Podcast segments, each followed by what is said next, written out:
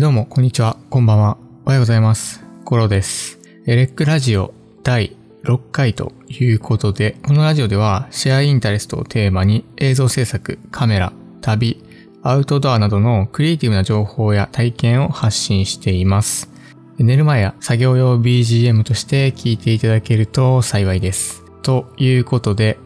ちょっとご報告としましては、まあ、このね、ポッドキャストについてね、ちょっといろいろアップデートを重ねておりまして、えっ、と、昨日か一昨日ぐらいに、Apple Podcast の方で配信がね、できるようになったので、もしね、その iPhone とかで聞いている方は、Apple のね、ポッドキャスト、紫色の多分標準でついているアプリだと思うんですけど、まあ、そちらからもね、聞けるので、まあ、そちらだとバックグラウンドで聞くことができますし、まあ、Spotify とかでもね、聞けるんですけど、今のところ Spotify、Apple Podcast、そして今このメインのね、Anchor FM というサービスと、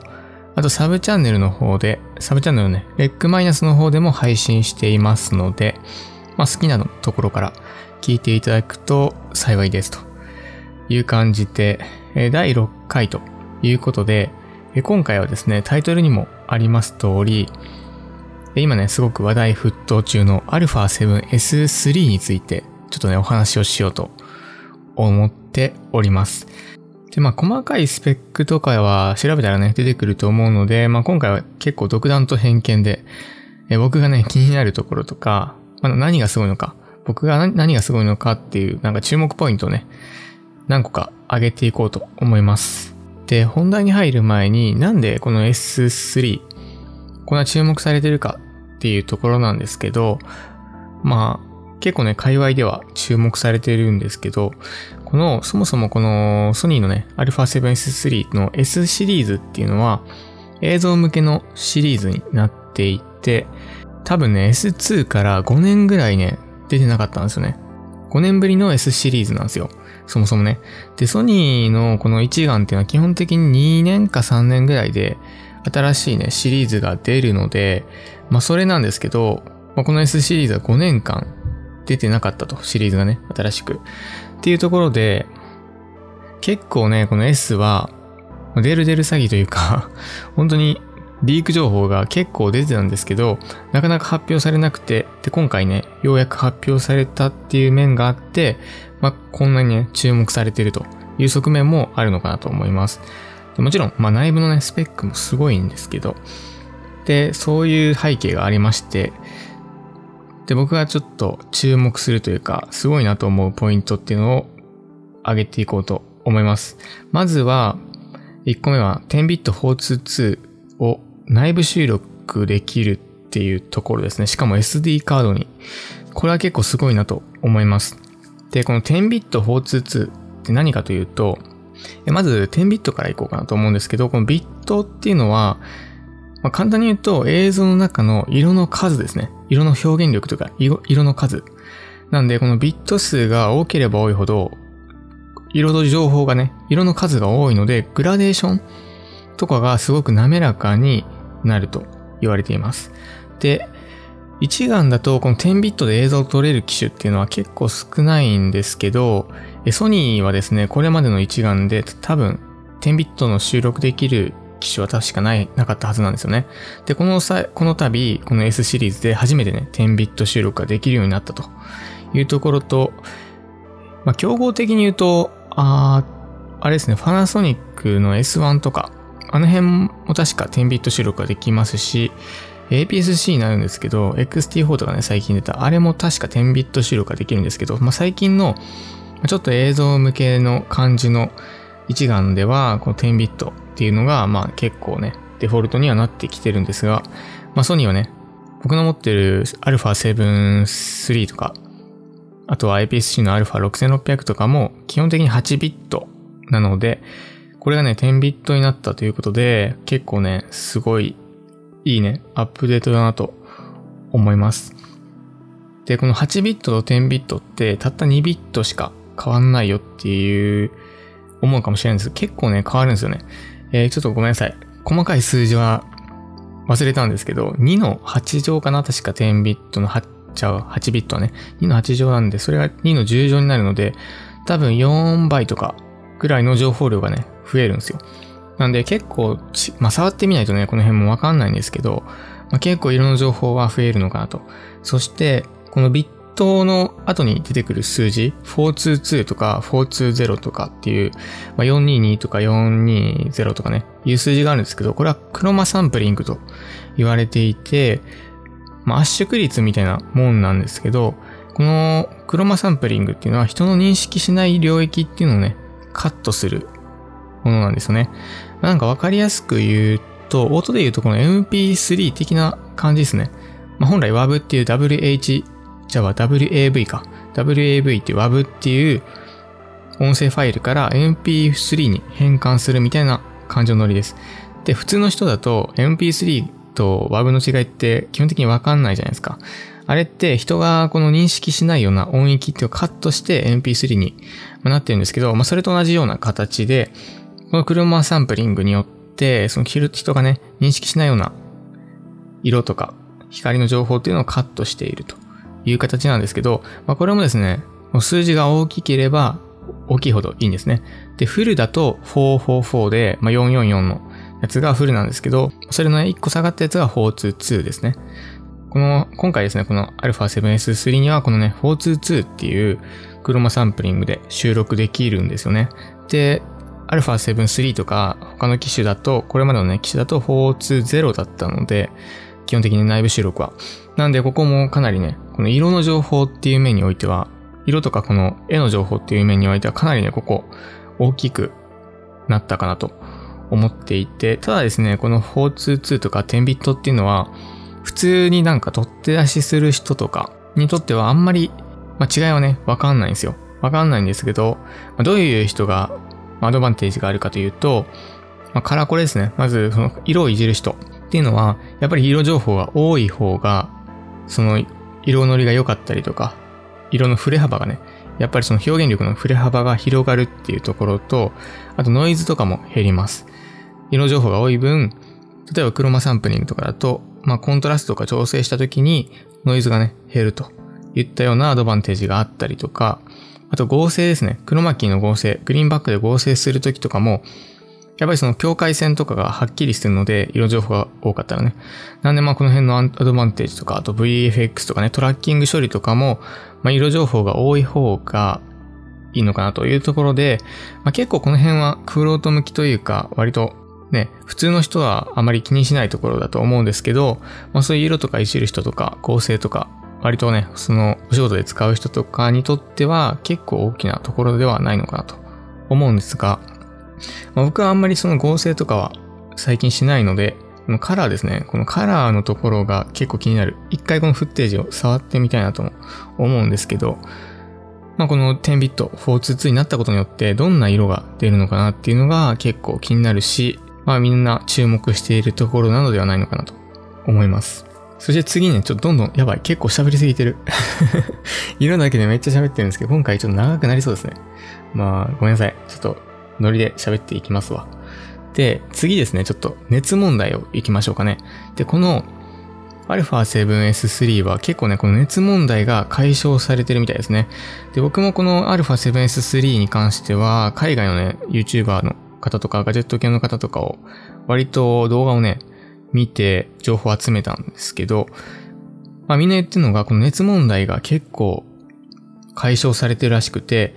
一説によりますと、4K の 60p、まあ、60フレームで撮って、余裕で1時間以上収録できるみたいですね。しかも内部収録で。っていうのが、めちゃめちゃすごいなと思います。それで熱出へんやっていうね。なんで普通の使い方をする分には、もうほぼほぼ止まらないんじゃないかなっていう気はしますね。4K60p なんでね、もう普通に、ね、60フレームでそもそも長時間撮影する人って結構限られてると思いますし、それで1時間以上持つんだったら、ほとんどの現場では大丈夫だと思いますし、YouTube においてもね、もう全然余裕なんじゃないかなと思いますね。で、次なんですが、次は手ブレですね、手ブレ。で、ソニーのね、このカメラって、手ブレ補正はね、やっぱ弱いんですよね、全部。で、最近出た、あの、ZV-1。ZV-1 っていう、そのコンデジですね。Vlog 向けコンデジっていうのは、あれ結構その手ブレは割といい感じらしいんですけど、なんかそのサイエンスというか、そっち ZB1 系らしいですね。このテーブル補正に関しては。なんで、なんか良さそうですね。アクティブ、スタンダードっていうのがあって選べて、アクティブになるとクロップはされるらしいんですけど、まあかなりね、良くなってるらしいですね。実用性が高いというところなんですが、この競合と言われているキャノンのね、R5 とかに関しと比べると、まあちょっと手ぶれは良くないのかなと思うんですけど、なんか YouTube 見てる感じ、普通にね、持って歩いててもあんまり気にならなかったので、僕はね、気にならないような形で映像が映し出されてたので、まあ、実用範囲なんじゃないかなというふうに僕はね、感じました。ここも結構大きな進歩ですよね。α7 3とかの手ブレってマジで、普通にね、持って歩いてたら余裕で手ブレするから、あんま使い物にならないですよね。持ち歩、持ち歩きながらこう、撮影するっていう面ではね。なんで、ここは結構いいなと思います。で、次ですね。バリアングルですね、バリアングル。で、これもなんか ZV-1 にすごく寄せてきたというか、このターゲットトをどこにしているのか、なんか難しいんですけど、後からもちょっとね、説明するんですけど、まあバリアングルにしたことによって、まあ確かにジンバルに乗せた時とか、あの、ロニエスとかね、ああいう一軸っていうか、ああいうロニエス系のソフトクリーム型のジンバル、ソフトクリーム型っていうか、ああいうね、一本型のジンバルに乗せた時に、これまでのチルト式だと、やっぱ干渉するんですよね、あの軸のところと。なんで、バリアングルになったことによって、そういうジンバルの時の干渉具合っていうのが多分良くなるんじゃないかなっていうのは結構思いますね。で、あとはやっぱその YouTube とかをする人にとっては、やっぱりこの自撮りっていうところで、このバリアングルの方がアドバンテージがあるので、まあ、その辺のターゲットも入れてるのかなっていう気はするんですけど、一貫線、このバリアングルは結構いいのではないのかなと思います。はい。で、ざっとこんな感じですね。なんか細かいこと言うとね、めっちゃ結構ね、すごいんですよ。で、もう、総括としては、4K モンスター、4K モンスターだなと僕は思いました。まあ本当に 4K を想定した 4K でね、そのこれから主流になっていくであろうことを想定した機種なのかなと思ってて、これを買っておくと、多分数年、この先数年は安泰だろうと、使えるだろうなっていうのは、まあ、スペック上わかりますね。で、多分、まだ、まだ、この 4K は主流ではないじゃないですか、正直。確かにこの iPhone とかね、そのスマホでも 4K 撮れる機種っていうのはほぼほぼあるんですけど、その視聴デバイスが 4K ってあんまりまだまだね、浸透してないと思うので、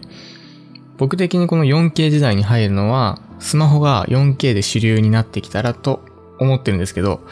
まあそうなってきたら多分ね、その 4K の需要ってもっともっと増えると思いますし、まあ多分もう、この先数年で多分 4K がね、主流になる気がするんですけど、まあそうなった時でもこのね、α7S3 だったら全然ね、問題なく対応できるのかなという風な形で僕はね、思っております。で、最後にですね、ちょっと1200万画素っていうところなんですけど、この S シリーズの特徴としては低画素なんですよね。で、1200万画素って iPhone と同じぐらいですね、言うたら。なんで、すごくね、最近のその一眼の画素数としてはすごく少ない画素数なんですよ。で、まあセンサーサイズが全然ね、その iPhone とかとは、うんぬの差なので、その画素がいいイコール画質ではないので、まあ、そこはね、なんとも言えなくて、ここは結構ね、映像とか写真の面白いところなんですけど、別に画素数だけが画質ではなくて、まあ、今言ったようにそのビットとか、色の情報とかね、ダイナミックレンジの広さとか、画質っていうのはいろんなものが影響して画質がいいってなるので、これだけでは判断はできないんですけど、この S シリーズはその画素数っていうのを落とすことによって、ダイナミックレンジがね、すごく広く撮ってるんですね。なんで、暗いところでもこの S シリーズはめちゃめちゃ綺麗に撮れるっていうのが一つ特徴だと思います。で、僕はですね、この 7S3 の前の 7S2 は何回か触ったことがあって、回したことがあるんですけど、その時点で S2 の時点でね、結構この高感度耐性っていうところでは化け物なんですよね、化け物。本当にすごくて、マジで暗いところでも ISO 感度上げてもノイズがあまり目立たないというところですごいね、センサーなんで、まあ、それを受け継ぐという形で、今回も多分暗いところの性能っていうのはピカイチなのではないかなと思ってるんですけど、まあ、1200万画素なので、高解像感はなくて、映像だとその動いてるのであまりね気にならないんですけど、写真機として見たときに、まあどうなのかなと思ってるんですよね。で、この α シリーズは R シリーズがすごくね、高感度、高感度じゃないわ、高画素機としてラインナップされていて、すごくね、バキバキに高解像感で映せるんですけど、まあそういうのと比べると、やはりですね、1200万画素なので、写真で撮った時は、この解像感っていうのは、多分、ないと思うんですよ。なので、まあその辺がね、まあどうなのかっていう、まあ実際見てみないとわかんないんですけど、ってなった時に、この S シリーズってやっぱり動画なんですよね。動画向け。すごく動画に振り切った機種であることは間違いないんですけど、そうなった時に、ここまでなんか動画に振り切っていて、ここまで高スペックになって登場したというところで、この S3 の競合ってどこだろうと結構思ったっていうか考えた時に、もちろんですね、最近ちょっと話題の R5 とかね、もう競合にもちろん上がると思うんですけど、R5 はちょっと熱問題があるらしくて、まああんまりちょっと詳しく調べてないんですけど、なんでちょっと動画をがっつりやる人はどうなのかなっていう記事を最近見たんですけど、その辺もな、まあ競合になることは間違いないんですけど、もう一つ競合となること、競合となるところとしては、シネマカメラが競合になってくるんじゃないかなと僕は思います。ここまで動画に振り切ってると。まあそのシネマカメラとこの一眼の違いって結構顕著というか、一眼っていうのは基本的に写真機なんですよね。写真を撮ることに目的とした形をしていて、もともと写真を撮ることを目的としてたんだけど、まあ、映像にを後から入れたっていう形がこの一眼だと思うんですよ。それに対してシネマカメラってもう映像を撮ることに目的としたものなので、なんでね、その映像を撮るっていう点においては、やっぱりシネマカメラの方がアドバンテージがあるんですよね。映像を綺麗に撮るとか、映像を美しく撮るっていうところに振り切っちゃうと。で、この α7S3 って、だいたい40万とかすると思うんですよね。で、そこからなんかメモリーカードとか買ったりする。多分50万ぐらいすると思うんですけど、まあそれ考えると、キャノンの C200 っていうシネマカメラとかと同じぐらいの値段だと思うんですよね。C200 確か50万ぐらい買えた気がするんですけど、そうですね、50万ちょいとかで C200 はあるんですけど、まあその辺が多分ね、結構競合になってくるんじゃないかなと思うんですよ。なかなかね、この40万って普通の人だったら出しづらいというか、なかなか出せないと思うんですけど、まあどういうところターゲットなんかなと、なんかね、僕は考えたんですけど、やっぱりこの S シリーズっていうかソニーはフォーカスがめちゃめちゃいいので、で、シネマカメラって美しいね、絵を求め出すとシネマレンズとかになってくるんですけど、シネレンズとかって基本的にマニュアルフォーカスなんですよね。なんで、まあ、この S シリーズのターゲットっていうのは、やっぱ、すごく現場の数が少ない、スタッフとかが少ないところ、人とか、ワンオペでね、回す人とか、っていうのは、この S シリーズ、すごくね、その、クライアントワークとかではめちゃめちゃいいと思うんですが、あと、YouTube ですね。めちゃめちゃ画質にこだわる YouTuber とかは、この S3 は、すごい魅力的だと思いますね。バリアングルで自撮りもできるし、まあ、効果の耐性高いし、4K ですごく長時間回せるしというところで、その辺の人も確かにいいと思うんですけど、なんかお仕事とかを考えてる人は、まあ、どこなんでしょうね。あと、僕、最近これ見て思ったんですけど、あの、 Blackmagic Design から出てるね、あの、 DaVinci Resolve を提供してるね、 Blackmagic Design さんから出てる、 Pocket Cinema Camera っていうのは、改めてコスパすごいいいなっていう風に、これ見た時にね、思いましたね。あれ、4K だったら、16万、5、6万とか買えるし、6K のポケットシネマもえっ、と、なんぼや、30万とか40万ぐらい、多分同じぐらいで買えちゃうので、まあなんかその辺も、なんか強行に上がってくる気はしてて、なんか、これからますますね、この動画を撮る人の選択肢って難しいなというふうに結構ね、思いました。まあ、それぐらいこの α7S3 ってシネマカメラに匹敵するぐらいの、まあ、性能だと思いますし、ね、難しいですよね、これから。で、僕らみたいななんかチュートリアル撮るとかだったら、正直マニュアルでもなんか良さそうな気はせんでもないので、難しいところではあるんですよね。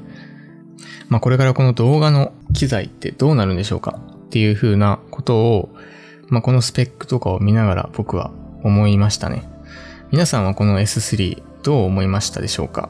長々とめちゃめちゃ喋ってるんですけど、まあ結論としては僕はめちゃめちゃすごい機種だと思いますし、4K モンスターというふうに思うのですが、まあ、最後ら辺ちょっと言ったように、まあ、競合というか、難しい選択肢がいっぱいこれによって出てきたなというのも、まあ、一つ思うところですよね。ちなみに僕はこの 7S3 は今んとこは買わないかなっていう感じなんですけど、まあ、皆さんは購入した人もいるんかなただなんかワンオペとかで 4K のね、映像を撮りたいとか、ショートフィルム系を撮りたいって方にとっては、非常に、ね、魅力的なカメラなんじゃないかなと思いますし、まあ、少人数の現場とか、あと移動が多い現場とかね、っていうクライアントワークとかでも、すごく重宝するようなカメラになっていくのではないのかなというふうに思います。皆さんはどう思いましたでしょうか？よかったらね、コメント欄とかで教えていただけると幸いです。はい。なんか今日はちょっと長々と喋ってしまったんですけど、まあ、こんな感じでまあ、僕がこの S3 に対して感じたことっていうのを独断と偏見でね、喋っていきました。またなんかちょっとね、ちょっとマニアックになっちゃったんですけど、まあこの感じでちょっとメインでできないようなマニアックな話もこれからね、していきたいと思いますので、今回はこの辺でお開きにしたいと思います。それではまた次回の動画で違う。いつも違うこれ。それではまた次回のラジオでお会いいたしましょう。アディオス。